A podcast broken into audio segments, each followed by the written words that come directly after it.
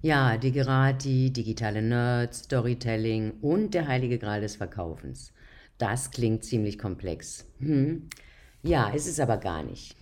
Ähm, dann fangen wir mal an bei den Digerati. Ist das etwa schon wieder ein neues Buzzword? Ja, scheint so zu sein, aber du kannst es gerne auf Wikipedia checken. Im Grunde sind es digitale Nerds, also Leute, die in der digitalen Welt im wahrsten Sinne des Wortes zu Hause sind. Und was ist das Kernmotiv dieser Digeratis.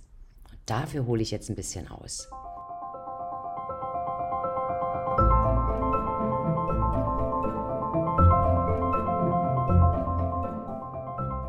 Ich weiß nicht, ob dir bewusst ist, dass die fünf, also die CEOs oder die Geschäftsführer der fünf wertvollsten Unternehmen der Welt, alle durchwegs Elektrotechniker oder Informatiker sind. Und die digitale Welt wird in den Augen dieser Tech-Giganten und ihres, ja, ihres Hofstaates eben schlicht nicht mehr gebaut, sondern programmiert. Ich kann dir auch sagen, als Business Angel und in Zusammenarbeit mit vielen Startups in den letzten Jahren ist mir nicht ein einziges Talent untergekommen, das ernsthaft davon träumt, der nächste Gates, Zuckerberg oder irgendwie ein Bezos zu werden. Die Idee einer Weltherrschaft ist nicht in der DNA dieser digitalen Nerds oder eben dieser Digeratis zu finden. Klar, sie kombinieren geniale technische Fähigkeiten und unternehmerischen Drive durchaus auch in eigener Sache. Aber was sie ausmacht, ist im Grunde die Hingabe, sich mit bestimmtem Wissen schlicht vollsaugen zu können und voll und ganz in dieser Materie aufzugehen. Das macht eben wirklich das Nerdige an ihnen aus und ja, es kaschiert die nicht selten anzutreffenden Defizite, manchmal eben auch ja bei den sozialen Kompetenzen. Viele Millennials glauben, im Gegensatz zu den naiven Generationen davor, zu der auch ich gehöre, nicht mehr den einfachen Tausch, also nicht mehr an den einfachen Tausch von Lebenszeit gegen Karriere und Sicherheit. Sie glauben an die Vertiefung ihres eigenen Portfolios und an die Vertiefung ihrer oder Verbesserung ihrer Fähigkeiten. Denn das ist es, was am Ende wirklich ihren Marktwert bestimmt. Was hat das Ganze nun alles mit Storytelling zu tun? Nun, ich werde in diesem Beitrag einige Themen anreißen, doch damit verschaffe ich mir nicht nur selber etwas Luft in dieser komplexen Welt, sondern all diese kurzen Stories sind ein Ansatzpunkt für den nächsten Meilenstein auf unserer digitalen Reise. Die Macht des Storytelling eben, ja, oder des Storydoing. Oder ein gutes Beispiel für die Digerati ist meine Tochter. Ja? Die in Shanghai hat sie ihren Hochschulabschluss gemacht. Als dritte Fremdsprache hat sie Mandarin gelernt. Aber nein, sie ist dann nicht geradewegs zum Studium, sondern erstmal in eine Lehre gegangen, hier bei uns in Österreich, und will im E-Commerce arbeiten, einfach an der Front, im Marketing sein und im Verkauf und na klar in den sozialen Medien. Nebenher macht sie gerade ein privates Online-Studium in integraler Medizin, denn das ist es, was ihr wirklich Sicherheit gibt. Aber nein, nicht die Medizin selbst, die ihr Sicherheit gibt, oder auch nicht der E-Commerce, sondern schlicht die Vielfalt.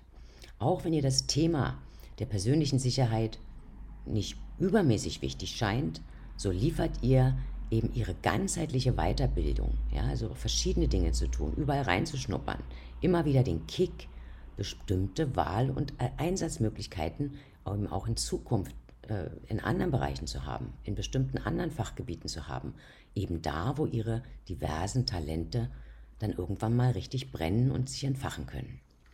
Und Loyalität, Fehlanzeige. Sie hat mir bereits jetzt gesagt, früher oder später wird sie sich auf die Suche machen und nach neuen, wertvollen und ja nach Engagement Experiences suchen. Vielleicht bei Google oder vielleicht doch eher in Afrika oder in Asien, um in irgendeinem tollen Start-up gegen Ausbeutung zu kämpfen oder um die Klimakatastrophe gleich ganz abzuwenden. Ja klar, warum auch nicht?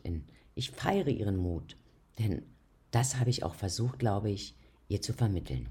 Also eben wirklich an sich zu glauben, sich auszuprobieren und einfach, ja, einfach wirklich für sich herauszufinden, was ihr Freude und Spaß macht und ihre Passion zu teilen.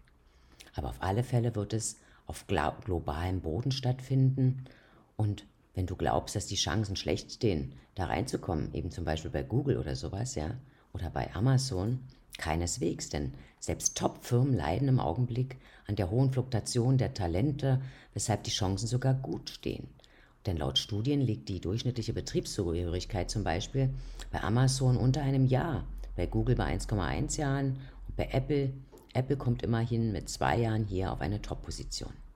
Das Leben der künftigen Digital-Nerds ist zu einer Art seriellen Lebenssprint geworden und nach jedem Jobprojekt gibt es, wie eben in der agilen Welt üblich, den persönlichen Rückblick, wo sie sich dann fragen, was habe ich gelernt, ist das, womit ich mich gerade rumtreibe, auch im nächsten Job noch attraktiv für mich? Oder habe ich noch genug Freiheiten? Oder verdiene ich inzwischen vielleicht nur Geld, wie es eben die Generationen früher gemacht haben, ja? Und wenn es eben das nur Geld ist, wäre das eben schon ein sicheres Kriterium für einen möglichen Abbruch. Denn digital Nerds wissen intuitiv, dass das Hamsterrad wirklich nur von innen aussieht wie eine Karriereleiter. Ansonsten dreht sich das Hamsterchen immer schön im gleichen Kreis. Klingt das brutal für dich? Ja, vielleicht sogar für manch einen Boomer könnte das hinkommen.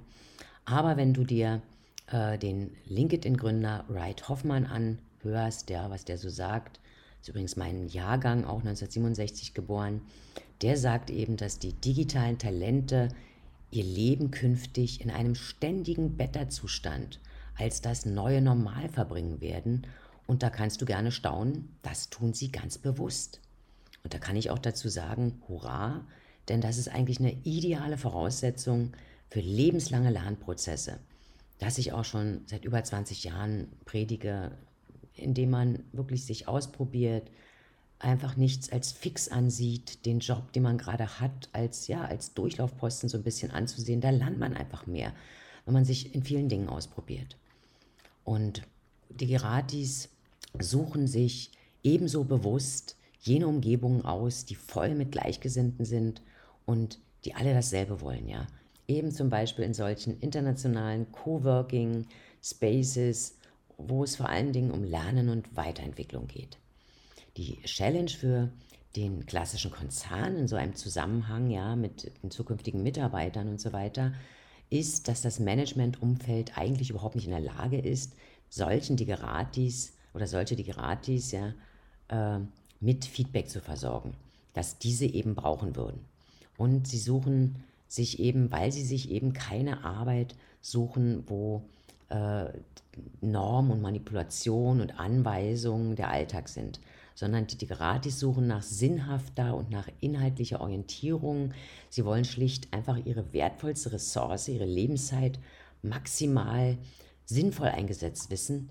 Und das macht sie eben wirklich wählerisch und selbstbewusst. Und daran haben jetzt echt, sage ich mal, als klassische Konzerne echt zu knappern, um dann künftig wahrscheinlich dort entsprechend Mitarbeiter zu finden. Und in den meisten Fällen wissen die Digeratis sehr, sehr gut, was sie können und in Messungen wirklich zur Produktivität, eben mit speziell solchen digitalen Nerds, sollten uns wirklich hellhörig machen. Denn als exzellenter oder ein exzellenter Programmierer oder eben digitalen Marketingmanager und oder Experience Designer oder UX Designer, wie die neuen Begriffe sind, hat bei der Arbeit äh, unter seinen eigenen Bedingungen ja, eine 20 bis 100-fach höhere Produktivität wie einer seiner normalen Kollegen. Problem ist nur, die Geratis sind eben nicht käuflich, deshalb muss man ihnen eben Top-Umgebungen, die sie sich wünschen und Top-Projekte quasi schaffen, sonst kommen sie einfach nicht. Und sie wollen einfach coole Soul-Work-Experiences und nicht mühsame Karrierebausteinchen in ihrem Leben haben oder Karrierebausteinchen sich aufbauen, sondern sie wollen einfach mit der Seele arbeiten, richtig mit Passion dabei sein. Ja, und deshalb komme ich an dem Punkt auch zu einer weiteren Story, ja, was wir aus der Sesamstraße lernen können. Aus meiner Arbeit in den letzten Jahren mit vielen Millennials im internationalen Ausland habe ich äh, wirklich ein paar Dinge aus der Sesamstraße gelernt. Und weißt du noch, ja, du kennst doch bestimmt noch die Sesamstraße. Da geht es halt der, die, das, wer, wie, was, wieso, weshalb, warum. Wer nicht fragt, bleibt dumm. Es ist wie im echten Leben. Wer fragt, der führt. Deshalb frage einfach künftig, wenn du äh, in deinem Arbeitsumfeld oder im Kollegenkreis äh, Leute um dich hast, frage einfach, was das Zeug, Zeug hält. Äh, ich frage dann zum Beispiel auch mein Leut, meine Leute, äh, speziell Alice und Steven, mit denen ich beiden, wo ich mit beiden zusammenarbeite, die beide eben Millennials sind. Äh, dass man immer wieder Fragen stellt, was passiert, wenn, oder fragt, warum nicht und wie kann das sein, äh, wie denkst du denn darüber, ja. Ich versuche wirklich offen und neugierig zu bleiben und äh, wichtig ist einfach, dass man da äh, zum Wir kommt, äh, zu einer Wir-Position und dass man nicht immer so, das sind jetzt echt Lernfaktoren gewesen, speziell weil ich auch beide Kinder selbst ausgebildet habe, wo man dann einfach irgendwie ins Wir kommt, in die Kooperation kommt und äh, nicht dann bei der Anweisung zum Beispiel eben sagst, du bist, du hast, du sollst und so, ja, deshalb einfach versuchen, ähm, gemeinsam an einer Sache, ja, an, an, an Projekten zu arbeiten.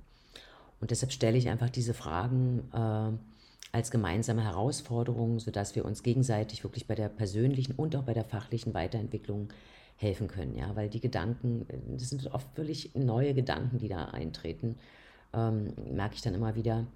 Und hierbei ist es ungemein nützlich, eben ein Fragezeichen, ja, nicht als Schwäche, sondern wirklich als Stärke anzusehen. Und deshalb, deshalb experimentiere ich ständig in meiner Rolle äh, zwischen einer Art äh, Kumpel, Kollege, Partner und Chef. Ja, so das ist halt irgendwie so, so ein bisschen, wo ich mich hin und her bewege und um einfach mich besser einzufühlen in das Ganze. Ja, wer nicht wagt, der nicht gewinnt und Gewinnerdenker gehen eben öfter Risiken ein, weil man dazulernen will. Doch wenn, macht das bitte eben nicht halbherzig, äh, herzig, das sagt auch mein Sohn Steven, der ist wirklich ein passionierter Online-Gamer und der sagt halt, spielen nur um nicht zu verlieren, ist keine Option, aber miteinander spielen und locker und humorvoll auch von den eigenen Fehlschlägen sprechen. Das macht er nämlich immer in seinen Gaming-Runden, ja, zeigt eben allen, dass Scheitern äh, einen nicht gleich den Kopf kostet, ja. Und meine beiden Digitaris sagen da ganz klar, Talente können Spiele gewinnen, aber Teamwork und Intelligenz können ganze Meisterschaften gewinnen. Deshalb auch hier wirklich ein Tipp, der aus meiner Sicht für jede Art von Organisation gilt, ist eben einfach Geduld, Akzeptanz, Offenheit und Fragen, bis das, was das Zeug hält. Denn noch kein so kleines Team arbeitet sofort wie ein Bienenstock zusammen. Jedes ist anders und braucht einfach Zeit, bis es wirklich richtig durchbrummt. Ja. Es, ist, es läuft eigentlich nach wie vor über das klassische äh, Projektmanagement. In, in, es läuft einfach nach wie vor über die Bereiche Forming, Storming, Norming zum Performing. Das gilt wirklich auch in der digitalen Welt. Und wenn du dich an der Stelle fragst, was eine gute Größe für ein Team ist, kann man das auch mit der Two-Pizza-Regel äh, von Jeff Bezos äh, versuchen. Äh, da gibt es eine kleine Geschichte noch dazu, nachdem Bezos äh, einfach in den Gründungsjahren festgestellt hat, dass Meetings durch zu viele Teilnehmer tatsächlich aus den Fugen geraten können, hat er einfach eine Regel erlassen, die er eben äh, äh, Two-Pizza-Regel nennt. Ja, das heißt also, dass nicht mehr Leute in einem Meeting sein sollen, als die von zwei Pizzen satt werden könnten. Hiermit waren allerdings auch die US-Pizzen gemeint. Doch auch wenn eine Pizza in den USA äh, die deutsche zwei bis dreimal übertrifft, sollten es unterm Strich nicht mehr als acht bis zehn Leute sein, die einem Meeting beiwohnen, weil es sonst chaotisch wird. Ja, und nun habe ich eben wieder, wie schon ganz am Anfang erwähnt, einige Themen und Bereiche angerissen, die in alle möglichen Bereiche ausgeholt haben. Also sagen wir mal angerissen. Ich habe viele Themen angerissen, die in, ja, nun habe ich wieder alle möglichen Sachen angerissen die, und in, habe mich in bestimmte Bereiche ausgerollt sozusagen. Einerseits natürlich, um mir geistig ein bisschen Luft zu verschaffen, was alles nicht irgendwo zur digitalen Welt gehört und andererseits sind diese kurzen Stories, die ich dir erzähle, immer auch als Ansatzpunkt zu verstehen, eben für den Meilenstein, um den es jetzt eigentlich gehen soll, bei unserer digitalen Reise, die Macht des Storytelling. Storytelling sind wirklich wie Feuerwerke, ja, die erzeugen im Prinzip lauter viele ähm, neue Anreize für unser Gehirn. Ja, und es dreht sich im Leben eben nicht nur um Fakten, ähm, Fakten stehen immer für sich alleine und sind komplex und oft mühsam. Aber Geschichten, Geschichten sind Feuerwerke für unser Gehirn. Sie bauen Brücken, weil man sie, wie du in diesem Text vielleicht bemerkt hast, oft nur andeuten muss und nicht irgendwie groß, großartig tiefer in die, oder man muss nicht groß in die Tiefe gehen, man muss nicht tiefer erklären manchmal, man kann wirklich was, was anreißen und schon hast du vielleicht Ideen und Gedanken gehabt, jetzt bei den kurzen Geschichten, die ich dir zu meiner Tochter erzählt habe oder eben zum Thema Zwei-Pizza-Regel von Bezos, was ich zum Schluss jetzt hatte, oder eben auch von Startups zu lernen, die Geratis, Buzzwords und so weiter. Ja. Wir Menschen sind eben äh, so getriggert sozusagen, dass Geschichten für uns viel stärker wirken als alles Faktische, was ich dir hätte mitteilen können. Wir Menschen sind keine Computer, wir sind emotional und das Erzählen von Geschichten verbindet uns einfach miteinander. Es erklärt auch uns, es erklärt uns, wo wir herkommen, wo wir hingehen. Und die Macht der Geschichten ist einfach schon so viel älter. Sie liegen wirklich in tieferen Schichten in uns, ja, als eben die Schrift selbst und vielleicht sogar die Sprache selbst, ja. Sie gehen ihm zurück auf die alten Feuerzeichen, auf Wandmalereien, in den Höhlen der Jäger und Sammler vor tausenden Jahren, ja, und auf die Steinkreise und auf die Opferrituale der hohen Priester. Geschichten zeigen uns einfach andere Perspektiven. Sie nutzen alle Ebenen unseres Gehirns, unserer Sinne und führen uns zu einer Resonanz, zu der wir aus sachlichen Fakten heraus schlicht unfähig sind. Warum das so ist? Weil wir einfach so gestrickt sind weil unsere Gehirne so verdrahtet sind und weil wir von all, vor allem in, diesen, in dieser Ordnung der Geschichten, also weil wir uns in Mustern wiederfinden, die die Ursache und Wirkung quasi in unseren Geschehnissen zu einem roten Faden zusammenstricken. Und weil jede Aktion in unseren Köpfen eine, selbst eine Geschichte ist, ja, die wir uns innerlich laufend selbst erzählen, den ganzen Tag über, egal ob wir in der Arbeit, beim Sport oder beim Einkaufen sind. Beobachte dich doch mal einfach etwas genauer. So läuft das nämlich nicht nur in unserem Kopf, sondern auch in unserem täglichen Kommunizieren ab. So bestehen eben zum Beispiel laut Jeremy Sue 65 Prozent unserer Kommunikation aus persönlichen Erlebnisberichten. Wir hängen im wahrsten Sinne des Wortes an den roten Fäden unserer inneren und äußeren Erzählung. Das heißt, dass die klassischen Sachberichte und Reporter, die täglich oft 60 Prozent der Arbeit in Firmen ausmachen, in Wahrheit nicht mal ein Reiskorn in der Welt der aufregenden Geschichten sind und deshalb auch nicht wirklich in unseren Hirnen hängen bleiben, beziehungsweise immer wieder nachgelesen werden müssen. Was hältst du von der Aussage, Geschichten sind so ein Treiber, sind so ein Treiber für den emotionalen Mehrwert von Dingen, dass deren Effekt auf jedes beliebige Ding gemessen werden könnte.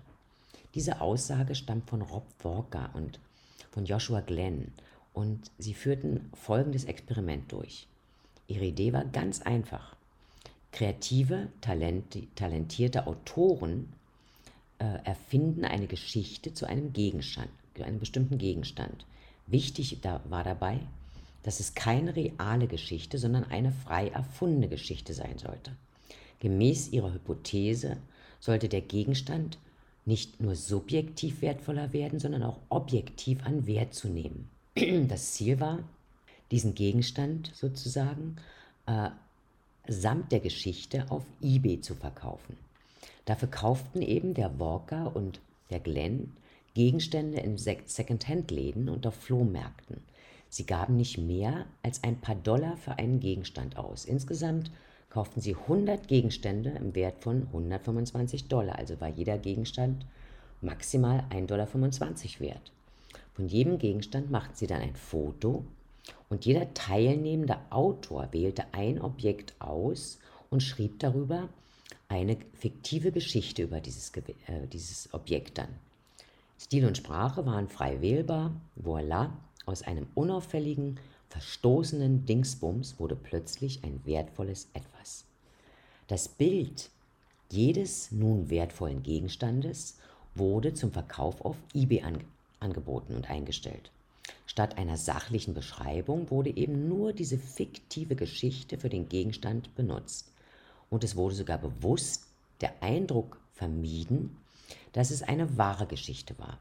Es war nicht die Absicht des Projektes, Falschmeldungen bei den eBay-Kunden irgendwie äh, auszulösen. Dies hätte den Test ungültig gemacht. Zudem stand, also stand einfach der Autor in der Verfasserzeile der Geschichte dabei. Dem Höchstbietenden eines Gegenstandes auf eBay wurde der wertvolle Gegenstand dann geschickt zusammen mit dem Ausdruck dieser erfundenen Geschichte. Der Erlös ging eben an den Autor und auch die Rechte der Geschichte blieben beim, bei den Autoren. Und die Resultate waren wirklich erstaunlich. Es ging also darum, dass 100 Autoren 100 Geschichten zu 100 Gegenständen geschrieben haben. Diese ähm, Gegenstände haben einen Gesamtwert von 125 Dollar und das Resultat ist unglaublich. Schnall dich fest und halt dich fest. Die 100 Gegenstände aus den Second-Hand-Läden und Flohmärkten, ja, zum Beispiel war da ein Sparschwein aus Porzellan dabei, eine Kuchengabel oder eine Gummibandpistole, die im Durchschnitt für 1,25 Dollar pro Stück eingekauft wurden, wurden innerhalb von fünf Monaten für sage und schreibe 8000 Dollar verkauft. Nur wegen dieser skurrilen, lustigen, illustren und manchmal sogar sehr emotionalen und auch eher aufreizenden Stories, die an Ramsch hingen, den keiner braucht. Doch die Geschichten machten die Gegenstände plötzlich viel, viel wertvoller. Die Leute wollten diese Gegenstände und waren bereit, einen massiv höheren Preis zu bezahlen. Ja, was hat das ganze Experiment nun mit uns als Unternehmer zu tun? Bringen wir es auf den Punkt. Wir alle suchen nach diesem Geheimnis des erfolgreichen Verkaufens.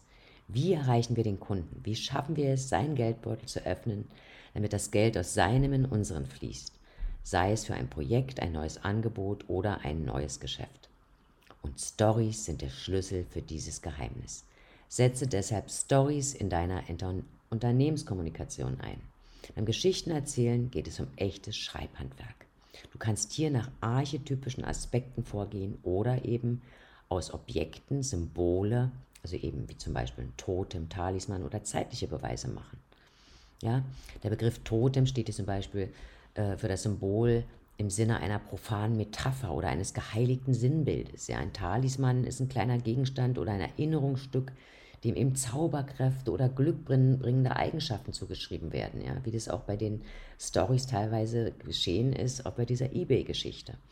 Und die informalen Beweise gleichen Skizzen aus denen im Prinzip formale Beweise rekonstruiert werden könnten. Grundsätzlich ist ein guter Storyteller zuerst äh, äh, benennt er den Zweck einer Geschichte. Denn der Zuhörer will schließlich wissen, warum er dafür seine Zeit opfern will. Und auch äh, für den Erzähler ist es wichtig, sich darüber im Klaren zu sein. Also, will ich mit der Geschichte überzeugen, aufrütteln oder etwas erklären? Er sollte sich auch fragen, oder du solltest dich auch fragen, warum du die Geschichte gerade jetzt erzählst. Und als nächstes sollte die Struktur möglichst geordnet sein. Wie es uns eben Aristoteles bereits beigebracht hat, gibt es bei jeder Geschichte einen Anfang, an dem der Held äh, der Geschichte seine Mission bekommt. Dann gibt es eine Mitte, in der alle Gegner irgendwie auftauchen und mit denen er zu tun hat mit den, mit den Widerständen und den inneren und äußeren Paradoxien, mit denen er zu kämpfen hat dann, ja, und mit denen er es zu tun hat. Und schließlich gibt es das Ende, also die Auflösung und die Heimkehr der, des Helden. Und deshalb musst du beim Geschichtenerzählen, beim Geschichtenerzählen machen wir auf diese Weise eben, also durch Anfang, Mitte und Ende, aus dem Chaos der menschlichen Existenz einen geordneten Sinn, wie auch unser Leben einen Anfang, eine Mitte und ein Ende hat. Und wenn du jetzt noch wissen willst, äh, ja, wie es mit diesen, was es mit diesen eBay-Geschichten auf sich hast oder überhaupt natürlich über Storytelling eine bisschen geordnetere Struktur haben möchtest, als wie meine angerissenen Stories jetzt in diesem Beitrag, äh, kannst du dir gerne auf unserer Website unter dem Link hier unten im Beitrag äh, ein Workbook über Storytelling runterladen, in der du auch eine Beispielstory, eine wirklich skurrile Beispielstory zu den eBay-Verkaufsexperimenten sozusagen, es sind ja 100 Gegenstände gewesen, herunterladen. Ja, dann wünsche ich dir alles Liebe und ja, viel Erfolg beim Geschichtenschreiben. Bis zum nächsten Mal, deine Doreen.